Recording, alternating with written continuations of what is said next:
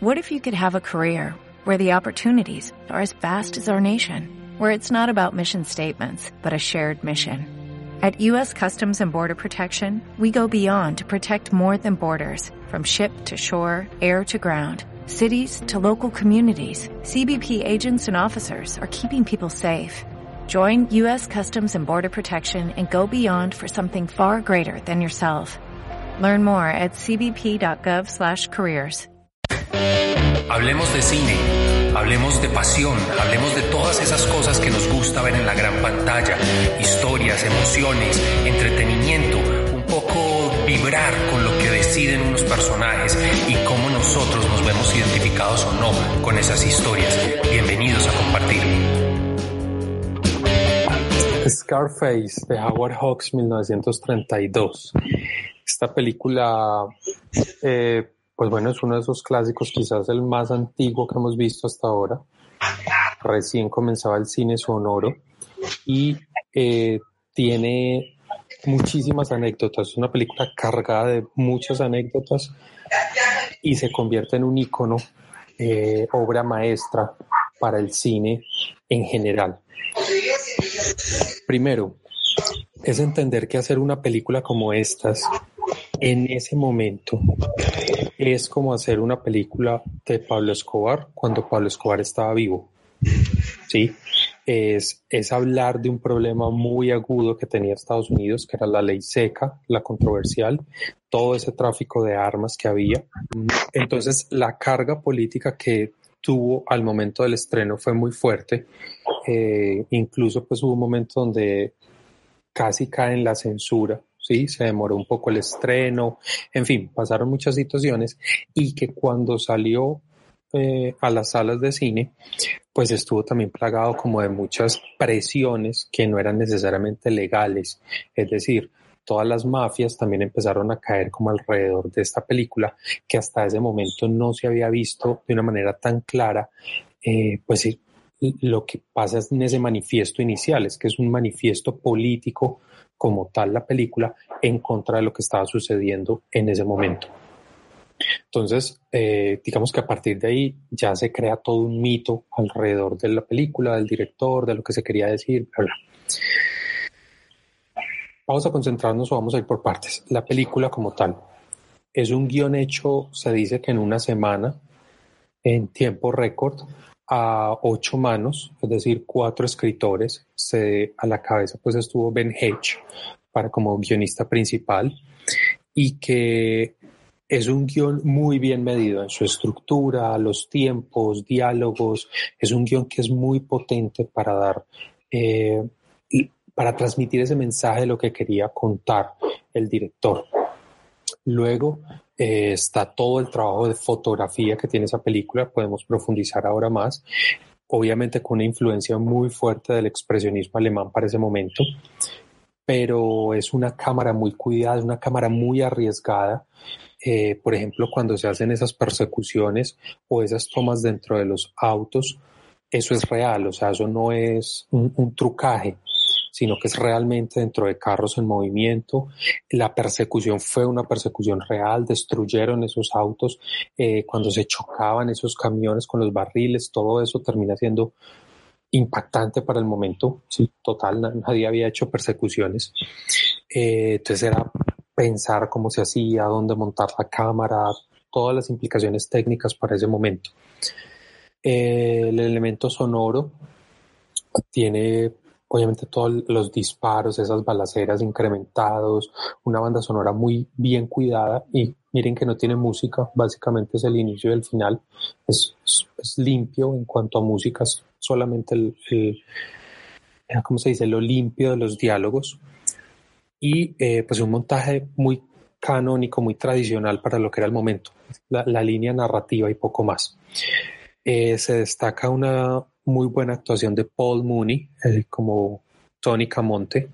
Paul Mooney fue un actor que tuvo muchos problemas de salud, pero siempre fue muy reconocido y eh, quizás es, el, es junto con James Dean el único actor que ha sido nominado al Oscar por su primera película y por su última película.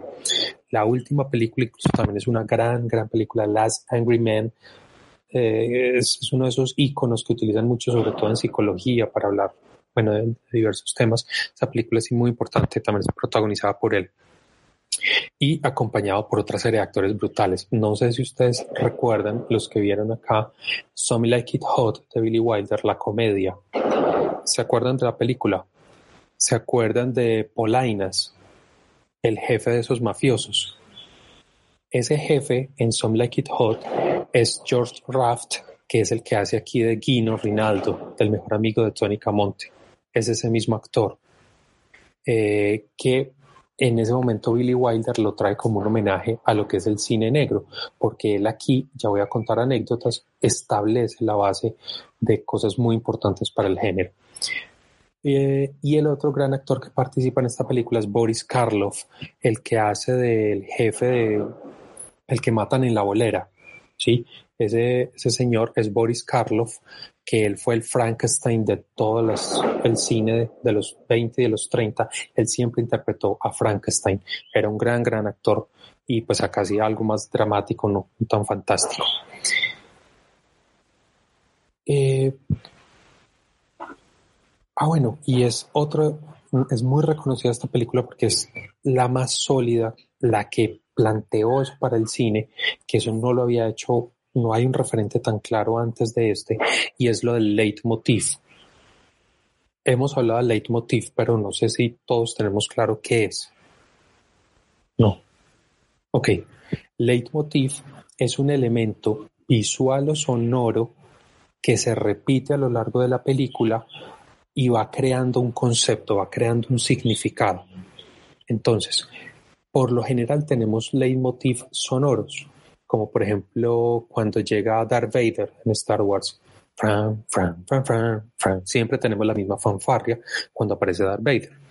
O la fanfarria de Superman, ¿sí? O cuando, no sé, una película de, asesinatos y siempre hay una musiquita antes de un asesinato. Ese es un leitmotiv sonoro y obviamente pues está atado a esa situación o personaje. En esta película, en Scarface, hay dos leitmotiv uno visual y uno sonoro. El visual es más complejo de construir siempre. Eh, entonces, el sonoro, ¿identificaron cuál es? Un elemento sonoro que se repite a lo largo de la película con un significado. El silbido. El silbido. Tocar la puerta. no, el silbido. Cuando, cuando el, el primer, la primera muerte que él entra silbando entre sombras. ¿Sí?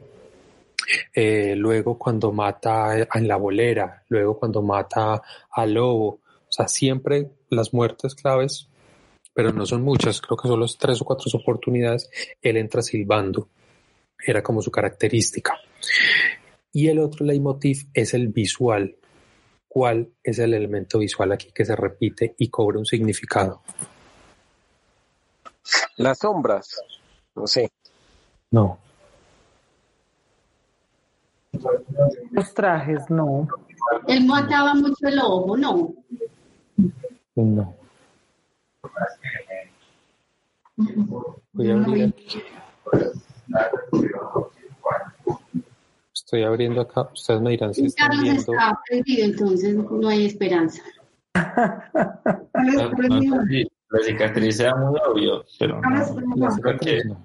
Estamos tomando un vino. La, la- la cicatriz es parte del- de la caracterización de él. Claro. tal. ¿Sí? Scarface yo lo vi años. Están viendo el tablerito. Ah, ya, ya, el letrero, el letrero del mundo es tuyo. Eh, ah, bueno, ese podría ser. Podría ser. Pero Pero eso solo como en la mitad al final. Exacto, por- pero es más asociado al valor. Esta no es una película atravesada por, por el amor, sino por la ambición y el poder. Entonces, ese letrero está más asociado a ese valor. ¿Listo? Ah, entonces es la ventana del residente. Ajá. El letrero cuando de, de oficina privada con su nombrecito. Es. Que la quiebra. que el que estaba, estaba en, la, en la cima, pues que era el, el, el que mandaba, siempre tenía su oficina con el nombrecito. No, ya, déjenme, ya evoluciona. No, no es por ahí. Ah, No, pero entonces si lo Están viendo el tablerito en blanco. Resulta que en esa época a la prensa, a los, a los medios impresos, les llegó la censura. Entonces, por la violencia, por la cantidad de crímenes que se estaban sucediendo. Entonces los periódicos empezaron a generar esto. Esta es, como una portada de periódico normal, ¿sí? Entonces tenían el, eh, les dijeron que no podían seguir publicando esas fotografías tan, eh, eh, ¿cómo se dice? Crudas, violentas. Ellos eran como el espacio. Ustedes se acuerdan de ese periódico que era todo amarillista, que era más amarillista que el que hubo. Llegaban primero que la policía y acomodaban los muertos. Entonces, eh, lo censuraron y la prensa, a manera de protesta, lo que hizo fue que dejaban el espacio de las fotografías, dejaban el pie de foto, aquí iría el crimen de la calle, no sé qué, una matanza.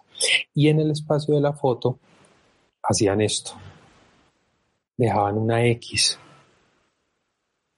Entonces Howard Hawks retoma esta idea de la X y eh, le, empezó a pagar centavos de dólar a todos los que estuvieran en el cuerpo de rodaje para que le dieran ideas dónde poner X en la película. Y toda la película es plagada de X, plagada. Yo después de los 15 minutos iban más de 100 y ya iba perdido. Es plagada. Si ustedes-. Calma, Pero, ¿cómo así? ¿Qué, signi- perdóname, ¿qué significaba la X? ya voy, calma. Ah, Eh, bueno, perdón. Entonces, si ustedes se devuelven, por ejemplo, a los créditos iniciales, está sobre un, una X. Las letras, los nombres de las personas aparecen sobre una X. Y arranca la película. ¿Y cuál es el primer, la primera imagen de la película? Es una X, es un letrero de calle 30 y no sé qué, y, Sí. y es, es una X. Y ahí arranca el plano secuencia, que es esos primeros 3, 4 minutos es un plano secuencia. Cuando entra entre sombras, las palmeras empiezan a formar X, sombras de X en las paredes. Y entra ese personaje en sombras, Tony Camonte, y asesina. Y a partir de ahí, todas las muertes, todas las masacres son con X. Por ejemplo, la que es en San Valentine, que eso fue una masacre muy famosa, comienza en, las en una viga arriba, que son un montón de X, la cámara baja, las sombras los fusilan y vuelve y sube y están las X en la viga. O ese que se quedó vivo y regresan al hospital y cuando abre la puerta con la pata así extendida en el fondo se forma una gran X. Entonces, la X es el significado de muerte, va cogiendo esa potencia narrativa. de Todas las muertes están rodeadas por una X. Listo. Ahora, ¿cuál es la muerte más potente de la película? La más trágica. La de Rinaldo. La de Rinaldo. Listo. ¿Dónde tiene X Rinaldo?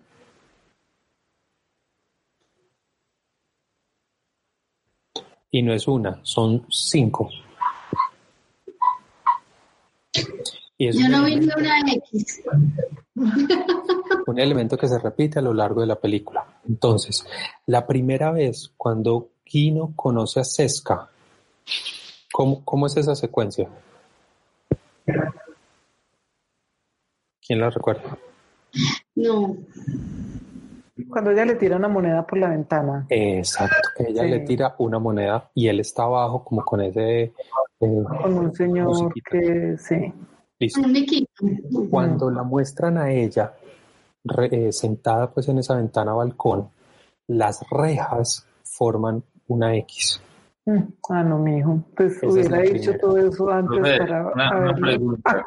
La, la primera vez que usted se la vio. ¿tenía o no tenía? Hayamos perdido el examen.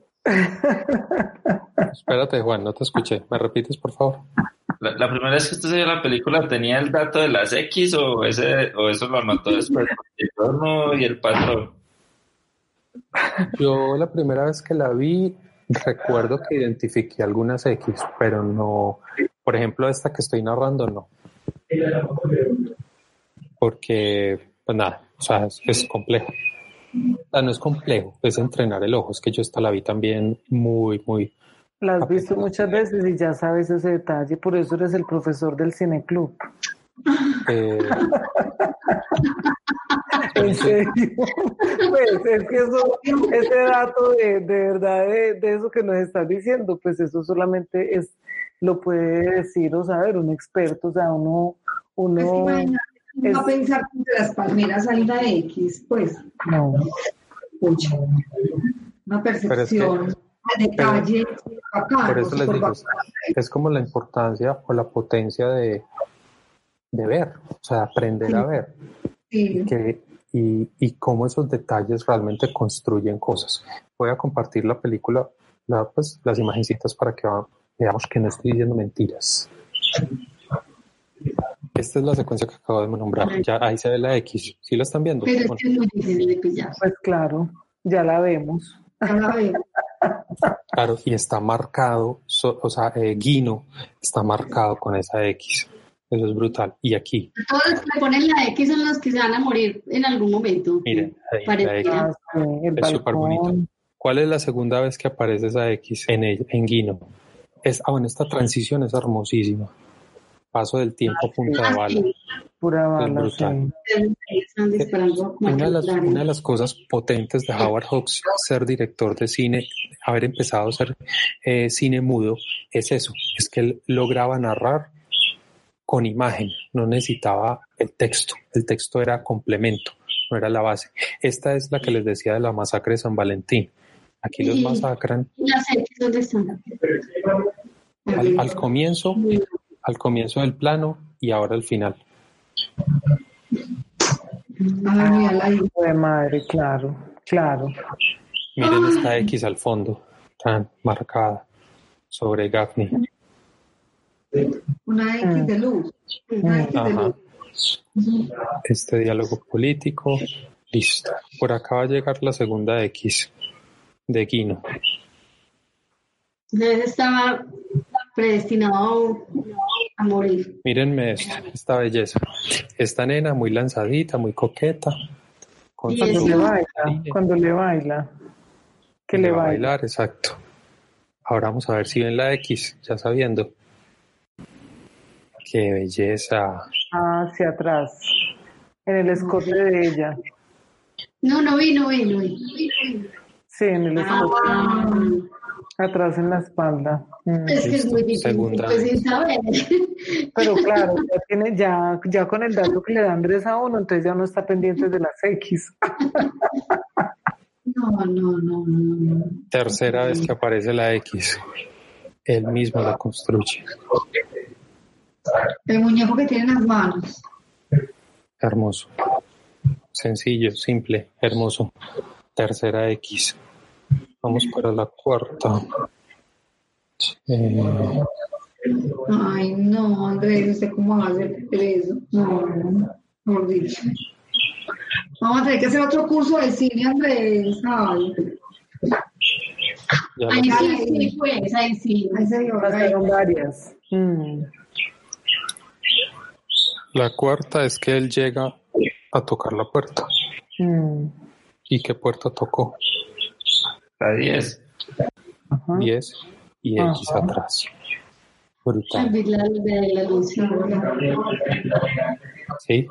Entonces es, es esa manera ingeniosa, diferente, mm, creativa de narrar, de darle significado a un elemento como la X, cogerlo de la realidad, llevarlo a la película y que sea a través de esa, de esa X empezar a cargar el significado de la muerte, que es lo que atraviesa todo este guion. ¿sí? Miren, y, y retrocedan, miren todas las muertes hacia atrás, todas están con X, todas tienen X por algún lado. Sí. Es impresionante. Entonces, por eso decía, después sea, del- en la historia del cine es difícil encontrar otra otra película que tenga tanta potencia, un leitmotiv tan potente, pero siempre me gusta recordar esta idea. El leitmotiv para mí es como cuando uno tiene una torta deliciosa, chocolate, lo que sea, y uno le pone una cereza encima. El leitmotiv es la cereza. Si uno le quita la cereza, la torta sabe a lo mismo, no le pasa nada a la torta. Pero si está, se ve más bonita, se ve provocativa, es mucho mejor. Entonces el leitmotiv es lo mismo. Si no está en una película, no pasa nada. La película debe ser buena, se debe sostener. Pero si tiene un leitmotiv y más pues a este nivel de estructura, o sea, la saca del estadio. ¿sí? Eh, entonces, elementos importantes. Esta es la mamá del cine negro apócrifa, porque cuando uno mira cine negro siempre le dicen que la mamá es la de John Huston, el halcón maltés, pero es que esta es previa y aquí ya se dan todos los condimentos de lo que es el cine negro, toda esa, eh, el, los gangsters, buenos y malos, el personaje principal ser un gangster, la femme fatal, Poppy, esa mucha zorra, esa como ese momento de los, del, del encendedor o el fósforo, es buenísimo. Eh, es esa femme fatal, ese final trágico, la violencia. Esta es una película muy violenta. Yo sé que muchos, ay, pero esos puños tan bobos, cómo se caían. Es una película muy violenta, las muertes son muy violentas. Eh, ah, bueno, una X muy bonita es cuando matan al tipo de la bolera, que es la X en la planilla de, donde uno lleva el puntaje. Le- él hace chuza y pone la X. En un cuadrito. Ajá. Mm. Eh, y lo del pino dando vueltas, que eso tuvo muchas repeticiones, es un juego de imanes para poder que esa vaina quede dando vueltas y caer. Esta es la mamá porque tiene todos esos elementos que fundamentan el género mucho antes del halcón maltés, mucho antes de que se desarrollara el género. Aquí ya estaba plasmado. Y como decía, en una lectura de contexto muy dura, muy frentera. Ese manifiesto inicial, cuando uno vuelve y lo lee, es como, es una cachetada al espectador. O sea, la película es una cachetada al espectador porque es diciéndole, usted es el gobierno, o usted es el responsable de esto, no es el, no se lave las manos con el gobierno. Y cuando uno termina de ver la película, eh, me encanta esa idea de obra maestra que no le pasa el tiempo, porque esta película simplemente cambie dos palabras y cambie cerveza por cocaína o armas y tal cual, pues pásenla en Señal Colombia todos los días, porque es que eso sigue siendo vigente. Sí, es una película totalmente viva, ah, hablando de frente a ese conflicto, a eso que estaba sucediendo en, en ese momento en Estados Unidos. Sabemos que afectó mucho, pero hoy se transforma. Por eso, y empiezo a hacer esa analogía, o sea, comparación, cuando Brian De Palma hace el remake en el 81 y cambia la, palabra cerveza por cocaína, actualiza el conflicto, eh, sin embargo no le llega ni a los talones. O sea, es una película muy mala por una sencilla razón. Es simplemente la violencia por la violencia. Es la sangre salpicando la pantalla. Pero toda la potencia política que hay en la original, allá no está. ¿Sí? Por muy Al Pacino, por muy buena actuación, yo no peleo con eso, pero no tiene esta contundencia política. Eh, entonces, mamá del cine negro. Y algo que, que yo siempre explico en algún momento en las clases es el cine, la ficción siempre se alimenta de la realidad. Es lo que es como la lógica. Las cosas pasan en la realidad y de alguna manera se interpretan y se llevan a la ficción. Pocas veces, pocas veces parte de la ficción y se transforma la realidad. Eso es más difícil. Por ejemplo, la ciencia ficción ayuda mucho. La ciencia ficción se inventa, en los 60 se inventaron el iPad o se inventaron los, los intercomunicadores, hoy son celulares. Eso lo vemos en series de ciencia ficción de los 60. ¿sí? Es una manera de cómo la ficción afecta a la realidad. Listo. Esta película, Scarface, afecta la realidad profundamente hasta nuestro narcotráfico. ¿Por qué? Cuando esta película sale, como a unos pocos meses después, eh, George Raft, el que hace de Guino, el mejor amigo de Tony Camonte, contó la anécdota que a él lo llamó a la oficina eh, Al Capone. Marica, eso es como que lo llame a uno Pablo Escobar a que vaya a la catedral a hacerle la visita, o sea, a, a ese nivel era. El tipo se asustó, no sabía qué hacer, en fin. Eh, él, narra cómo llega a la oficina, un escritorio gigante lleno de papeles, el tipo ni levanta la mirada, no lo saluda. Eh, y le dice algo así como que por ahí vi esa película que en la que trabajaron. Ah, sí, que bueno. Me gustó, estuvo interesante. Ah, muchas gracias. Bueno, ya se iba a ir.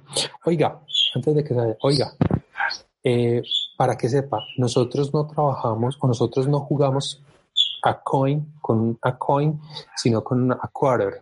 No, no jugamos con una moneda de 5 centavos, sino con la de 25 centavos. Y era una manera de decirle, ese es nuestro poder y sabemos lo que estabas haciendo.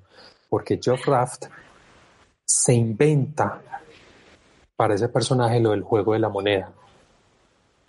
Él se fue a los billares, él se fue a esos garitos, se fue donde trabajaba esa gente y él decía, siempre eh, están jugando con algo, en la tiza del billar, eh, un encendedor, siempre tienen algo en la mano y empezó a evolucionar eso para el personaje y es donde saca lo de la moneda. Y cuando uno ve eso en, los en el cine gangster, eso es un icono, jugar con la moneda en el aire. Eso es de este actor. Paul Mooney también estuvo citado después por Al Capone, también tuvo sus conversaciones profundas de lo que debía no debía, pero ¿cómo afectó la realidad? Resulta que después de esta película y que el cine negro empezó a tomar esas características, eh, los mafiosos querían parecerse a lo que veían en la pantalla. Es decir, estrafalarios, mmm, uh, ¿cómo se Con opulencia, eso de las ventanas blindadas, la ropa, la, las, lo suntuoso, tener las, el lujo en las casas, eso sale del cine, eso no era de la realidad. En la realidad las gangs, las pandillas y los gangsters eran mafiosos, se vestían normal e incluso mal vestidos, golpeaban, vivían llenos de sangre, tierra, pero pero no eran esa como, como de disparado de mal gusto, ¿sí? Sino que ellos empezaron a ver eso en el cine y dijeron, ah, marica, yo quiero parecer a eso, yo me quiero parecer a ese man tan teso, uy, ese man mató a todos, yo quiero ser como él. Y a partir de ahí es que esta película y lo que se desarrolló en el cine negro afecta la realidad. Y en ese cosmos del cine negro, pues, perdón, en el cosmos de la mafia, el cine negro se convirtió en el icono a seguir. Wow, hasta allá fue la potencia de esta película. Eh, mucho antes de que, otro elemento, mucho antes de que llegara esa oleada de directores y actores de Europa huyendo de la Segunda Guerra Mundial, sale esta película. Pero es Howard Hawks, analítico, había visto cine muy, muy claro en sus conceptos, cómo mete esas sombras del expresionismo alemán. Esa secuencia final de Sesca, cuando sale de esa habitación para apuntarle al hermano, marica, es de miedo. Esa señora parece una película de terror. ¿sí? Esa sombra fuerte en los ojos, el fondo negro, o sea, es muy intimidante. Eso es puro expresionismo alemán antes de que llegara la influencia alemana, alemana propiamente a Estados Unidos. Visionario. Eh, el tema que queda ahí como en, entre líneas, el incesto esa, esa relación entre los dos hermanos que parece esas familias paisas tradicionales que, que terminan amándose más de lo debido. Eh, es un tono, no va a decir que está la relación planteada de esa manera, pero es un tono que hay. No es explícito, pero deja el mensaje. Pero esa manera como la, cela, mm. como la cela, la, la, la cohibe que vaya a los espacios, cómo te vistes, cómo le revienta el vestido, o sea, es, un posicionamiento muy fuerte desde el masculino sobre el femenino de familia, ¿sí? Entonces raya mucho en esa idea del, incesto. Bueno, no sé, va a tomar aire. Cuéntenme ustedes, ¿cómo la vieron? ¿Qué les pareció? Yo quiero hablar de varias cosas. Sí. Uno, esa, ese manifiesto inicial, qué poderoso, en pleno 32, huepucha, qué cosa tan maravillosa es. No se ve hace rato, no, el cine como elemento político, pero elemento político real, no, qué locura. El primer plano secuencia me pareció espectacular. Decía, ay, pues esto es plano secuencia. Espectacular. Otra cosa que quiero evidenciar es, no sé si eh, yo sufría con el código haste. Yo digo, eh, acá no eh, aplica el código haste, definitivamente. No está aplicando el código haste porque eh, con el vestido, la forma en que se rompe el vestido, ay, pucha, el código haste estaba, estaba sufriendo con ese código haste en toda la película. Pero es porque aquí no existía todavía. Esta película, junto con las que vinieron, fueron las que eh, forzaron o alentaron a que surgiera el código Hayes.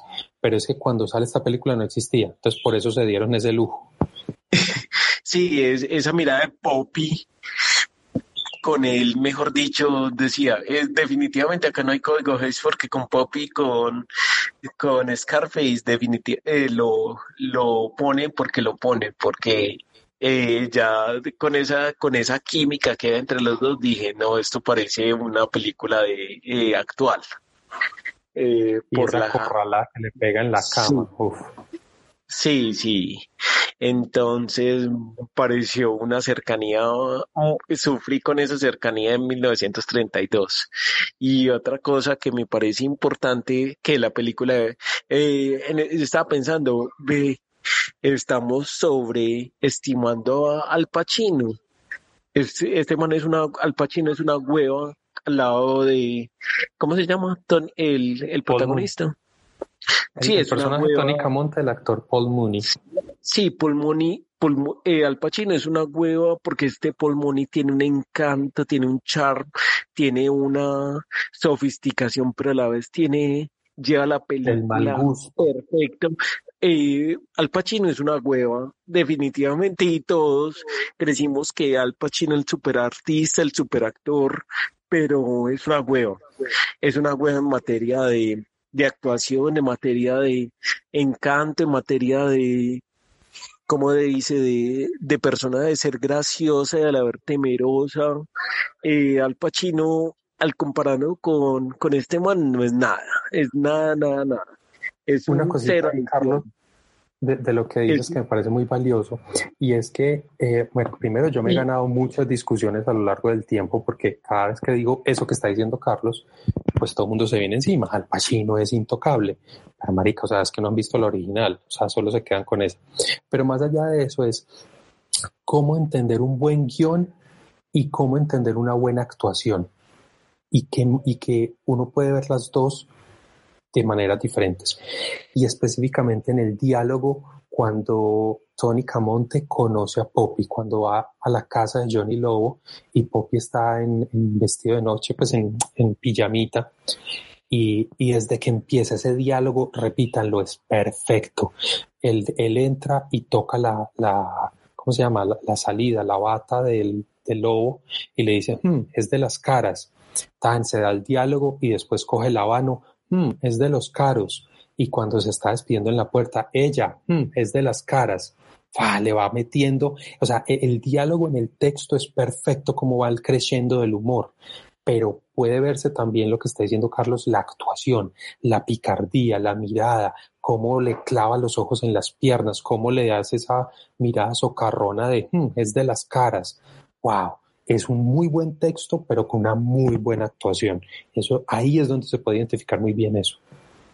Listo, Carlos, sigue, por favor. Y, la última cosa, eh, lo, lo, que más me llamó la atención de, de la película es que lo primero que vemos es una película producida o por Howard Hughes.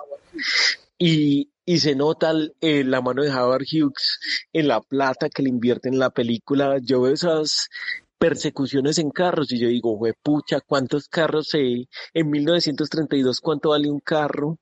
¿Y cuántos carros se tuvieron que destruir acá para hacer esta película? Eh, esto es como, como estrellar un cohete en la luna, me parece a mí.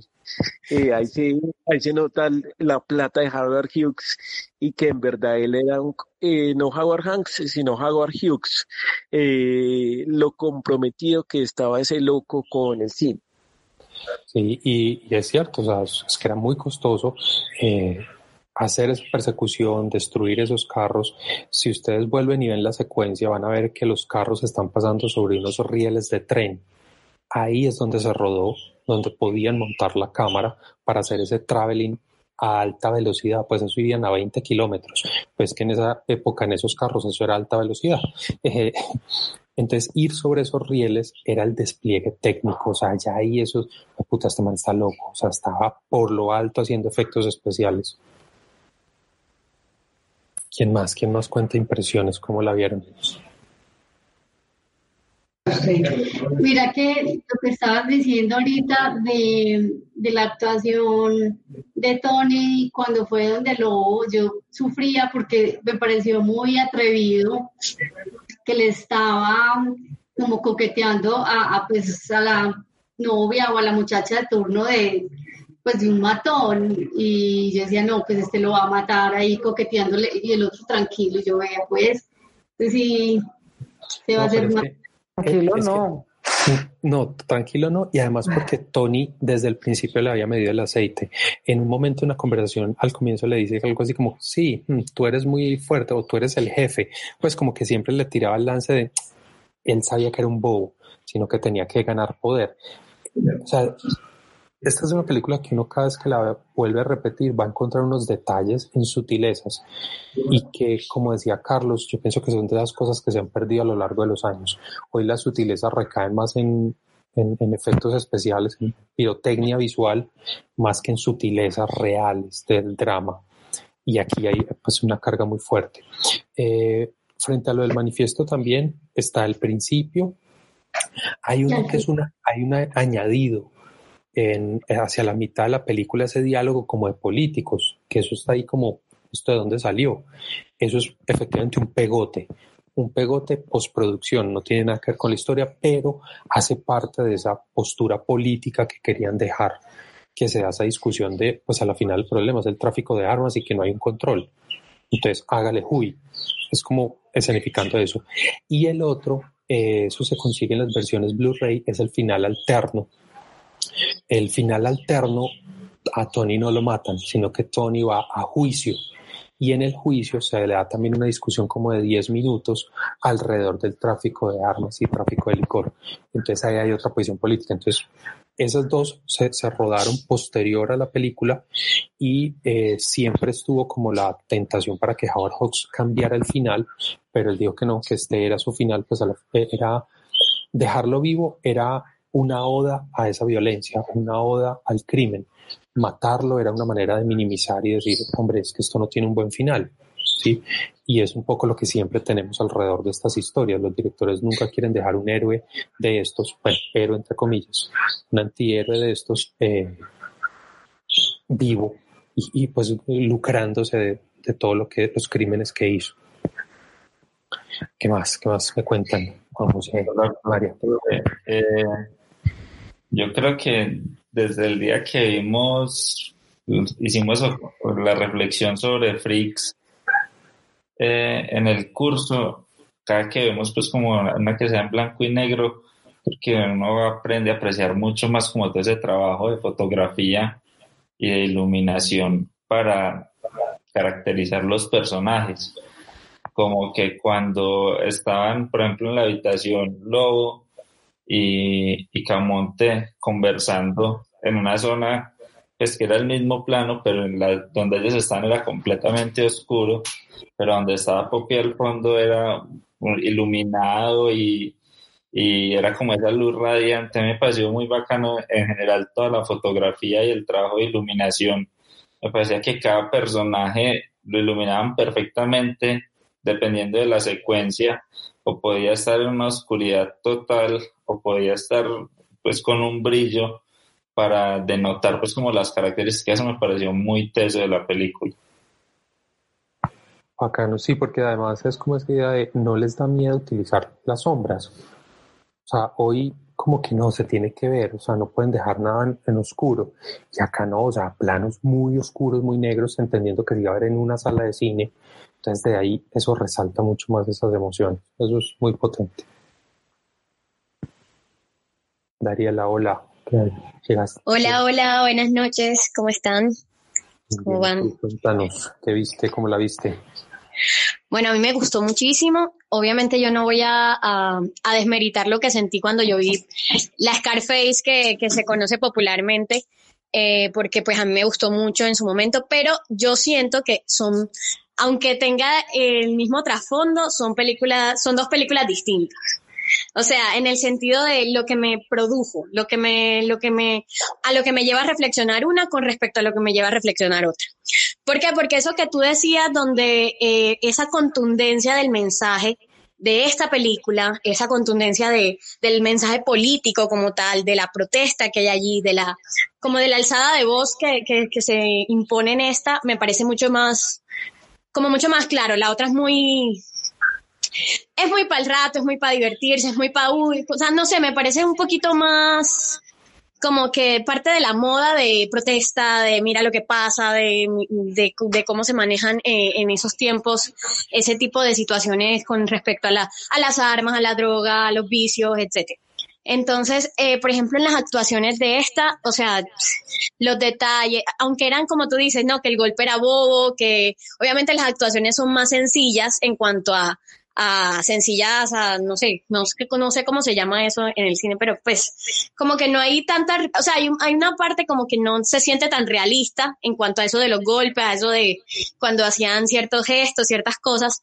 Por ejemplo, esa escena cuando llega eh, el policía, pues como que llega eh, y entra y están en la barbería, esa primera escena cuando muestran a, a, Tony y meten las armas, o sea, el barbero mete como las armas en, en la canasta, a mí me parece como, no sé, como que el mensaje es mucho más contundente, me parece. Es más claro el diálogo. Yo les puse allí que el diálogo es lo que me, me gusta más, porque eso que tú decías de es cara, es qué, o sea, esa parte de la claridad en cada uno de los diálogos, no sé, me gustó mucho más. Me parece que es mucho más, más contundente el mensaje, es lo que más rescato pues de la película.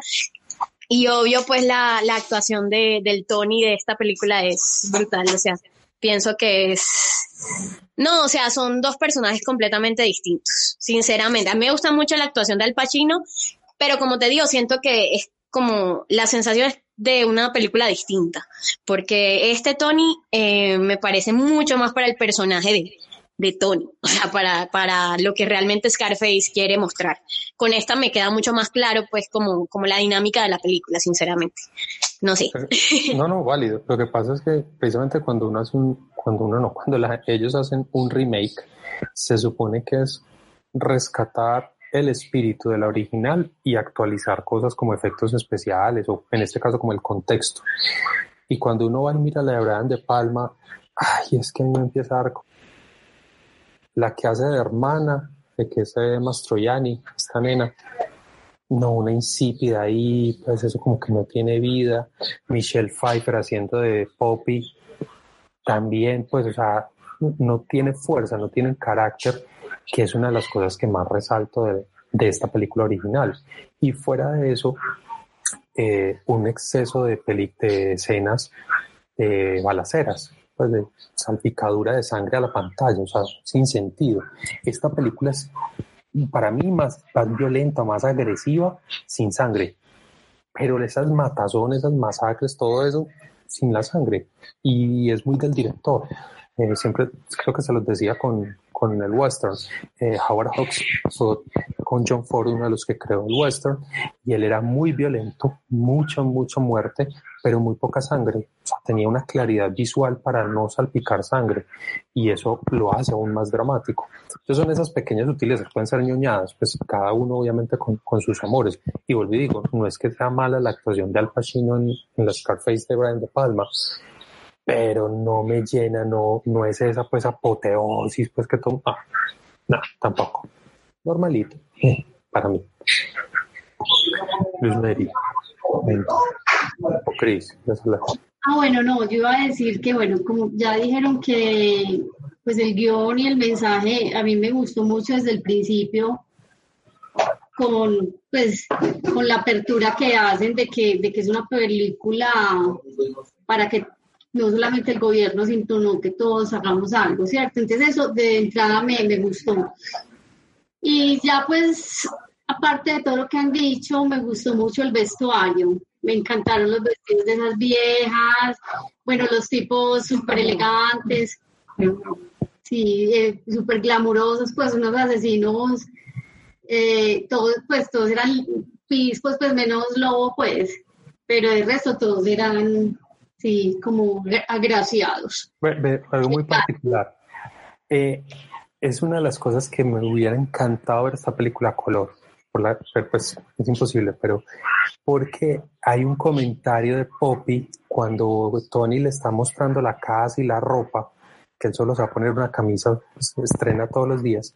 Poppy le dice algo así como que hmm, algo brillante o algo, eh, no sé la palabra que utiliza, como estrafalario, porque lo que a mí me lo han explicado otros que tienen mejor ojo que yo, y es que eh, los colores que utilizan todos esos mafiosos son verdes con amarillo, eh, marrones, es decir, estrafalarios, combinaciones feas de caché, o sea, trajes de seda, trajes súper caros en colores pink, o sea, brillantes.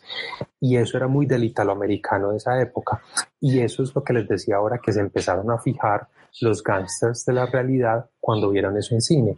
Es que yo me quiero hacer notar en la sociedad por encima de los otros. Entonces me voy a vestir brillante para que me vean. Es como una lógica así. Entonces uno los ve muy elegantes, pero realmente eran bastante estrafalarios.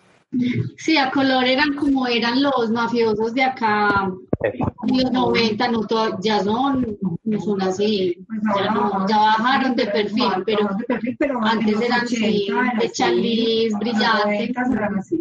Eso, eran dandies ordinarios. Sí. Se veían muy bien combinados. Yo, yo iba a decir algo. Las viejas eran divinos, pues pienso yo que sí, espectaculares. Dari, ¿ibas a decir algo?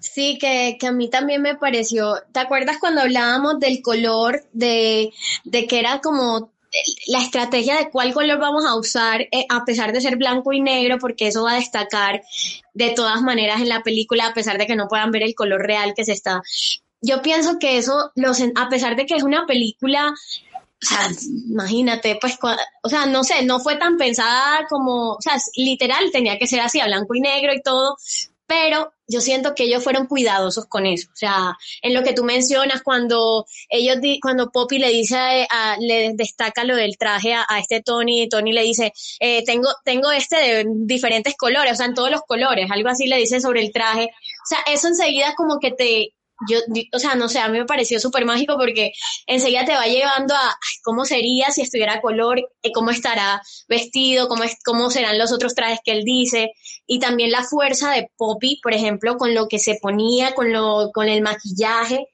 o sea, a pesar de que tú no le vas a ver qué color tienen los labios, en los ojos, en el vestido, en no sé, no sé siento que era muy clave eh, y fueron muy cuidadosos como, como impactaban con él, con los colores, a pesar de no, de no verse, pues obviamente eh, explícitos. No, no, total, o sea, en detalles y en todo súper cuidadosos, pues así desarrollaron lo de las X, bueno, creo que llegaste justo en ese momento de ahí para allá, es... Eh, o sea, detallista no se queda corto como palabra, o sea, es una muy, muy minuciosa.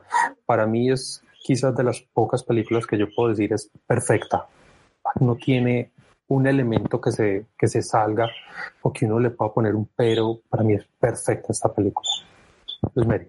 Em, a mí me llamó mucho la atención que no, eh, el único beso que yo noté que hubo en la película es el de la hermana de él que se estaba besando con un tipo y él sale espantado, pero con los otros tipos con los que ella está, incluso con este que estaba enamorada y que este se lo mata allí, ¿no? Allí no, no me acuerdo el nombre. Em, pero no hay besos, o sea, no hay escenas, eh, uno sabe que aquí está Poppy, que es el amante de este, que le está jugueteando a esa, pero, pero tú no ves escenas de, de besos, por ejemplo. Y me llamó mucho la atención la manera como Tony trataba a su mamá.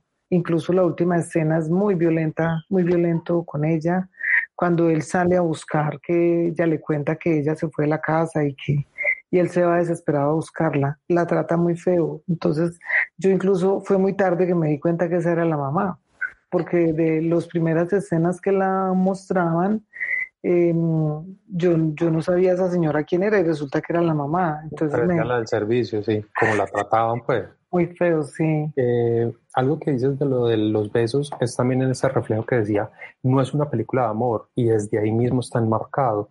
No hay besos de amor, de cariño, de afecto. Esto es ambición, poder, o sea, es Poppy queriendo estatus, eh, es la hermana queriendo dinero del hermano, o sea, todas las relaciones afectivas giran alrededor de la ambición, entonces por eso tampoco hay expresiones desde el amor, ¿sí? Eso es desde esa claridad. Y lo de la mamá, eh, por lo poco que leo, pues he leído, es como contexto, muy del contexto, es decir, en las familias italoamericanas la presencia masculina era muy fuerte y se, se tiende o el esposo golpear a la esposa o los hijos cuando tienen ese rol ser muy eh, fuertes, pues sí, es que la maltrataba, o sea, era como una muchacha del servicio maltratada. Incluso eh, cuando le pega a Sesca fue un golpe de verdad, o sea, no sé si vieron, tiene un corte raro ese plano, pero es porque le metió un manotazo real en la cara que la mandó contra la ventana, que, que la chica incluso creo que la reventó un poco. Eh, pero pues nada, o sea, hacía parte como de esa fuerza de la actuación en ese caso, pero del papel, o sea, así era como el prototipo de lo que se veía, de lo que era. Y lo otro es que sí decía yo que, pues lo mismo que decía ahorita Chris, unos matones muy elegantes o unas pandillas muy sofisticadas, muy elegantes. Y bueno, y que tantas veces salió ileso de, pues de, de tantos atentados, de tanta balacera, el hombre siempre salía ileso, entonces pues eso también ahí eh, claro, eso parte de la Después le meten santería y, y, todo eso en otras películas. Sí, pero bueno, eh, interesante. Bueno, y el otro gran elemento de guion, eh, todo drama debe tener su cuota de humor. ¿A quién no le dio pesar que se muriera el secretario? Ay, sí. sí, qué pesar, qué tipo tan noble hasta el último eh, segundo de su vida. A, a no, todos... yo como que pensaba, muy gracioso. bueno, no, al, algunos tenemos corazón, Cris, pues, él estaba tranquilo. Algunos tenemos alma. Digo que ahí pedido el nombre, no, sí fue muy triste. No, pero es que fue muy gracioso contestando hasta el último momento el teléfono. el único nombre que captó antes de morir, porque los otros nombres no los captaban. Eso, eso es, la evolución del personaje. Entonces, es, es un personaje secundario intrascendental para la historia, pero es el bufón, es el que le pone la cuota de humor y los respiros. Eh, ese personaje, para el promedio de los espectadores que tenemos corazón, nos duele más que la misma muerte del personaje principal, que Tónica Montes, que lo de Tónica Montes era previsible. En cambio, este. No, pero la de él también, porque pues al fin de cuentas era como su. hacía parte de su equipo de guardaespaldas. O, ah, pero como que la de él también. A mí la de Tónica Montes no me va a pesar. Y es más, es como en esas películas donde entonces el público se identifica con el asesino, con el, sí, ojo, el personaje principal. No, el tipo tuvo la muerte y el fin que merecía, pues además le pegan una matada y la berraca. Pero, pues cuando el, otro está cerrando la puerta y, ay, no puede ser, eh, ahí sufre uno. Pero entonces, desde el primer momento, cuando coge el lápiz y va a escribir, esa cosa de la llamada, no es que yo no sé escribir, brutal, eso es un... Y cuando hay esa balacera y que él no escuchaba, perdón, perdón, es que no se le escucha, es que hay mucho ruido afuera y, y, el, acabose alrededor y él no se dio por enterado. Ese chorrito quemándolo, eso es puro chiste chapulín colorado, eso es humor blanco, pero es muy bueno, es muy potente, eso es bien.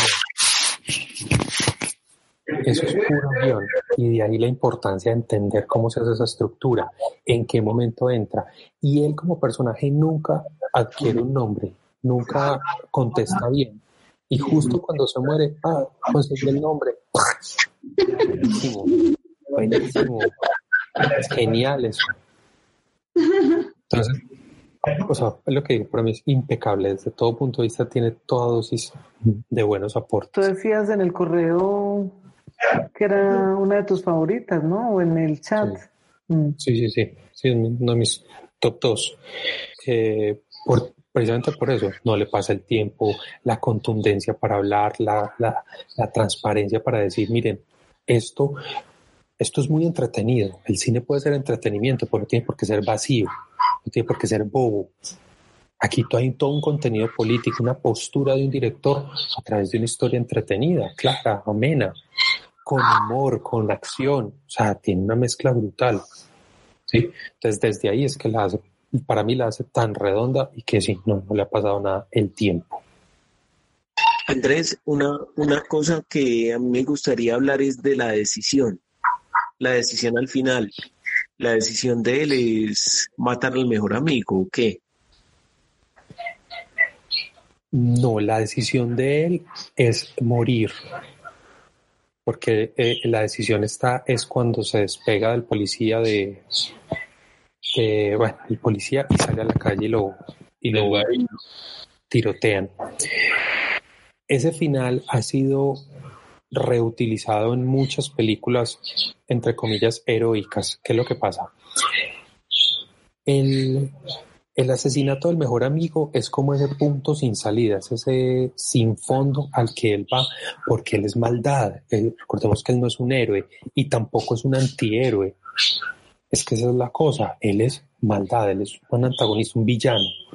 Él actúa por ambición, es asesino, sin remordimiento, impera su ley y, y en, en esa celotipia, en esos celos, asesina a su mejor amigo.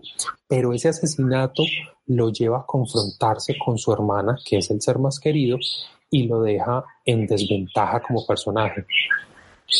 Se da toda la balacera en el apartamento, pierde a su hermana por su culpa también. O sea, es esa idea que le dicen hacia el final de que todo lo que él toca muere.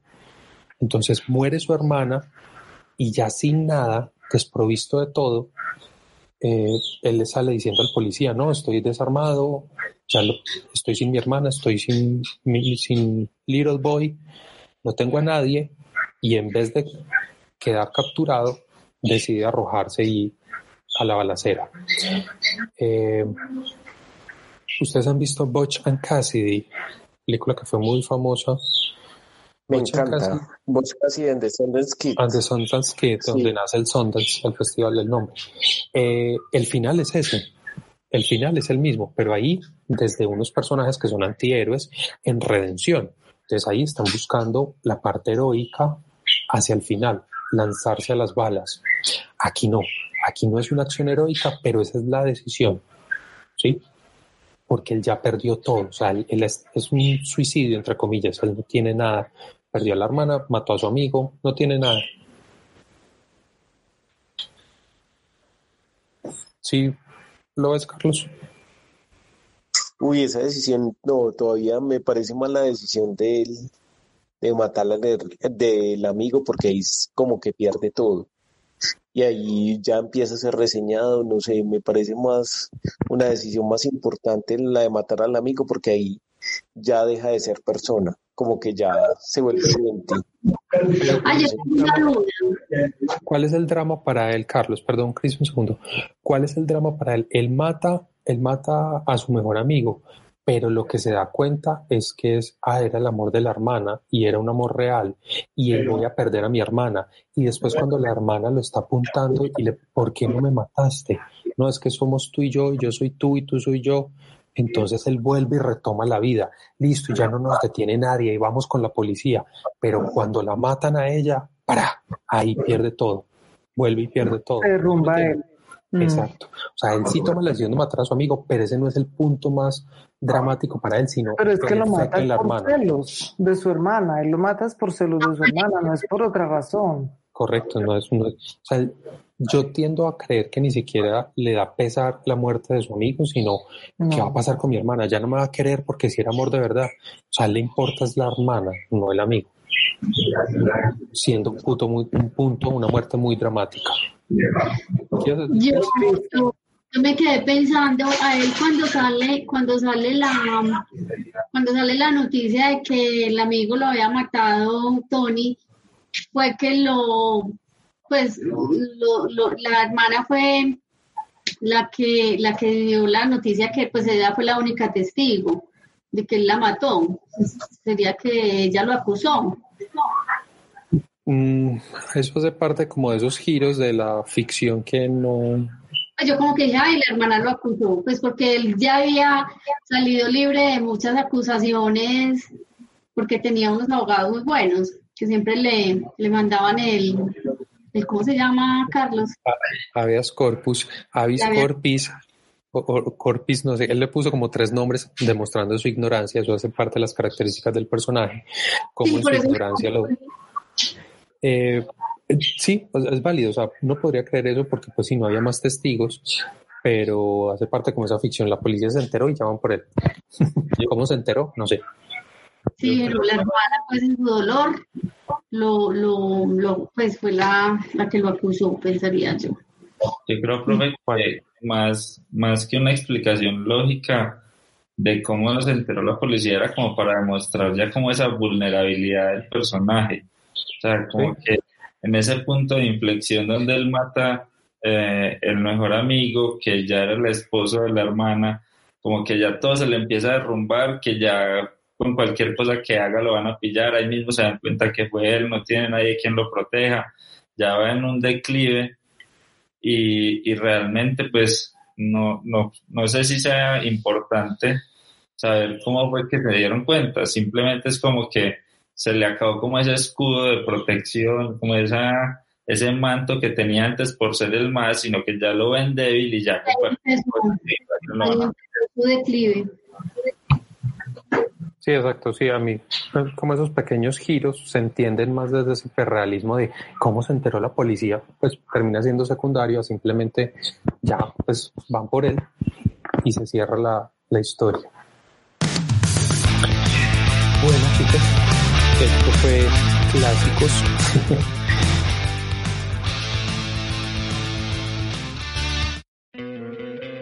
¿No te encantaría tener 100 dólares extra en tu bolsillo? Haz que un experto bilingüe de TurboTax declare tus impuestos para el 31 de marzo y obtén 100 dólares de vuelta al instante. Porque no importa cuáles hayan sido tus logros del año pasado, TurboTax hace que cuenten. Obtén 100 dólares de vuelta y tus impuestos con 100% de precisión. Solo con Intuit TurboTax. Debes declarar para el 31 de marzo. Crédito solo aplicable al costo de la presentación federal con TurboTax Full Service. Oferta sujeta a cambios o cancelación en cualquier momento.